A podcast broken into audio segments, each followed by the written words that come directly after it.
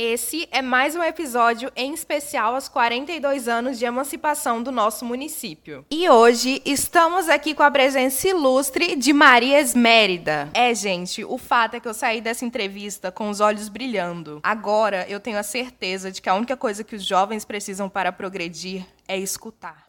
Agora, escuta aí essa história do apertado da hora. Quando a gente mudou para Palmeirópolis, em 53, é, apertada a hora, não passava nenhum carro de boi. A gente, meu, meus tios, meus avó, meu avô, meu pai, teve que cortar a serra para passar o carro de boi porque não passava. E ficou uns dois dias lá porque não passava. Como é que cortava a serra com faca? Com enxadão. enxadão. Cortava com enxadão, com enxada, com cavadeira, até que conseguiram passar os carros de boi para poder a gente chegar com a mudança. Porque antes que eles vieram preparar a roça, preparar os ranchos para a gente mudar, eles colocaram, eles vieram a cavalo. Aí depois que eles prepararam as roças e os ranchos para a gente morar, é que eles foram buscar a mudança.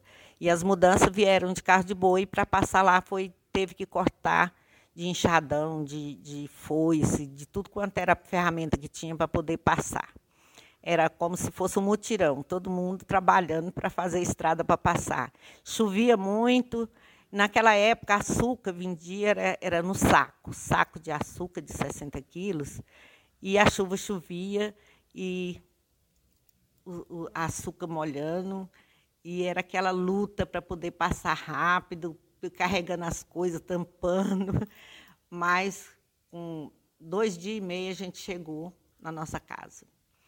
Eu era tão pequena que o arroz, que já estava grande, passava por cima de mim. lembro disso.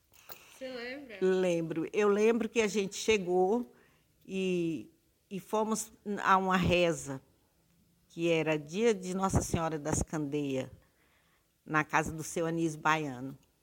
Anísio Baiano foi o primeiro morador dessa cidade. Se liga aí nesse podcast incrível.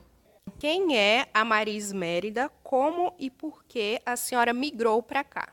Eu sou uma brasileira, nascida em Uruana. Vim para Palmeirópolis com dois anos e meio de idade, em 1953, em janeiro de 1953, e vivo aqui até hoje.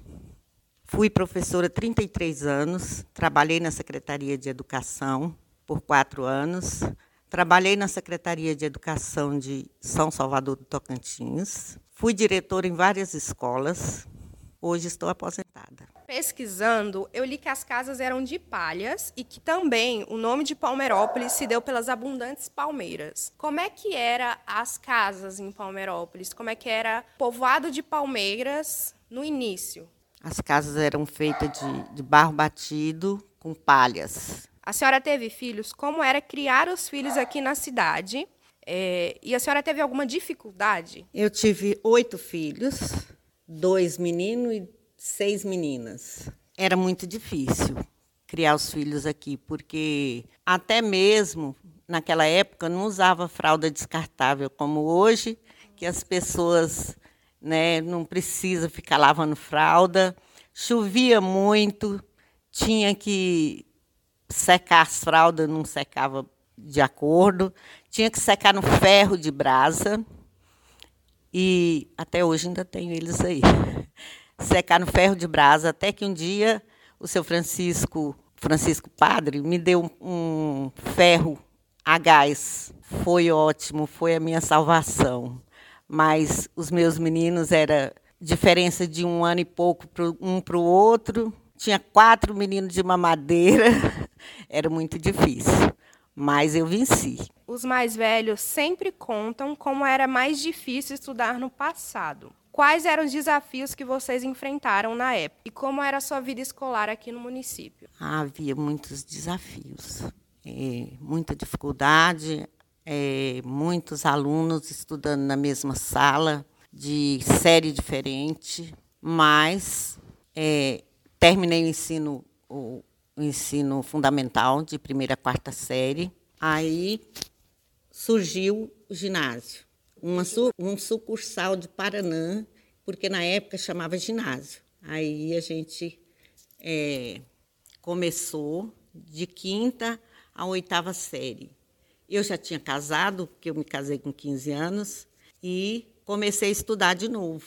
Aí fiz de, de, quinta a oitava série. Terminou de quinta a oitava série, paramos porque não tinha mais ensino aqui que, de, ensino, de ensino médio. Depois surgiu o ensino médio, de, vindo sucursal de Paraná.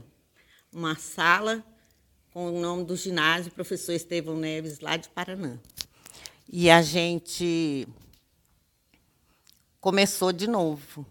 Eu comecei de novo a estudar e criar os meninos. Era muito difícil conciliar, mas sempre na minha casa tinha alguém para estudar vindo da, da zona rural. Ficava na minha casa e a gente conciliava. Eles me ajudavam e eu ajudava eles.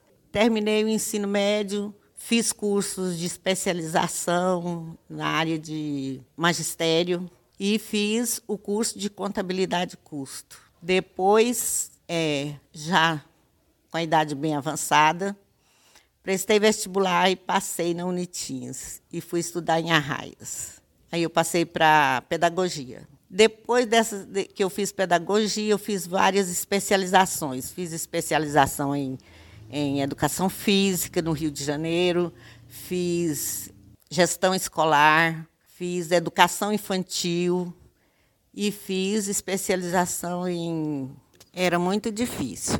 Tinha muitas escolas nas zonas rurais e na minha época que eu fui secretária de educação, tinha e além disso, as crianças, muitas crianças carentes que você tinha que ajudar, comprar é, material escolar, que na época que eu fui secretária de educação, ajudei muitas pessoas com material escolar, com a ajuda do prefeito, sim.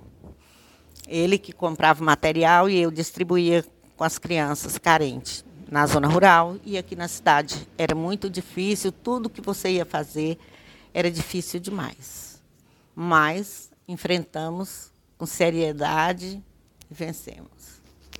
Qual foi o momento mais feliz que a população da nossa cidade passou e você acompanhou também? O momento mais marcante foi quando a cidade emancipou de Paraná porque era muito difícil a, a, a ida para Paranã, para resolver tudo em Paranã. Quando houve a emancipação da cidade, é, por incrível que pareça, foi no dia 12 de maio, que foi no dia da, do aniversário do meu filho, do meu caçula.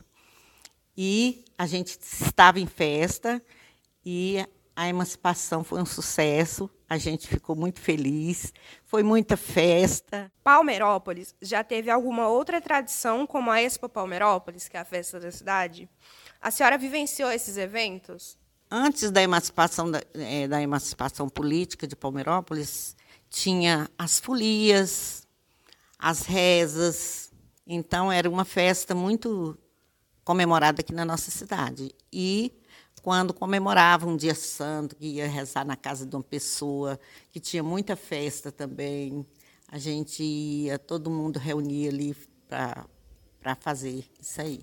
Quais os problemas que tínhamos no povoado de Palmeiras que hoje já não temos mais? Houve melhoras? Houve muita melhora, sim, na área da tecnologia, que a gente, inclusive a primeira televisão comprada aqui na, na cidade de Palmeirópolis foi a nossa. A gente ia lá para a Serra assistir jogos da, da, da Copa do Mundo, assi até assistir novela mesmo. Eu ia lá na Serra. Meu esposo me levava para a gente assistir Aí lá na Serra. Muita gente Juntava muita gente. E depois que teve o sinal de televisão aqui, aqui na minha casa reunia muitas crianças que tinha dia que precisava dos pais vir buscar, porque eles ficavam aqui assistindo televisão até muito tarde. Não tinha cadeira que dava para todo mundo, sentava no chão, eu punha o tapete, eles sentava, ficava assistindo televisão até muito tarde. E telefonia, né, que hoje a gente tem telefone, é, minhas filhas moram em outro país, eu falo com elas e vejo elas. Isso é muito importante para mim. É maravilhosa a tecnologia. De que forma a senhora deseja que as pessoas se recordem de Palmeirópolis no futuro? Uma Palmeirópolis acolhedora, com muito sucesso na nossa cidade, porque é aqui que eu vivi a minha vida inteira. Eu estou com 73 anos e tenho 70 anos que moro aqui. Quase 70, né? Porque eu cheguei com dois anos e meio de idade, mas eu tenho, já vou completar 73 anos, 72 anos, e eu amo essa cidade, não quero sair daqui nunca. Quando eu sair daqui para o cemitério, nunca mais, para lugar nenhum. Então, eu quero que as pessoas lembrem dessa cidade com alegria, com as datas festivas, com muita festividade, com muita alegria, com muito sucesso na nossa cidade, que nossa cidade merece muita coisa boa vindo dos governos, porque o, o governo tem que investir na nossa cidade. Nós precisamos de muita coisa boa ainda aqui na nossa cidade. Palmeirópolis, cidade inteligente e sustentável.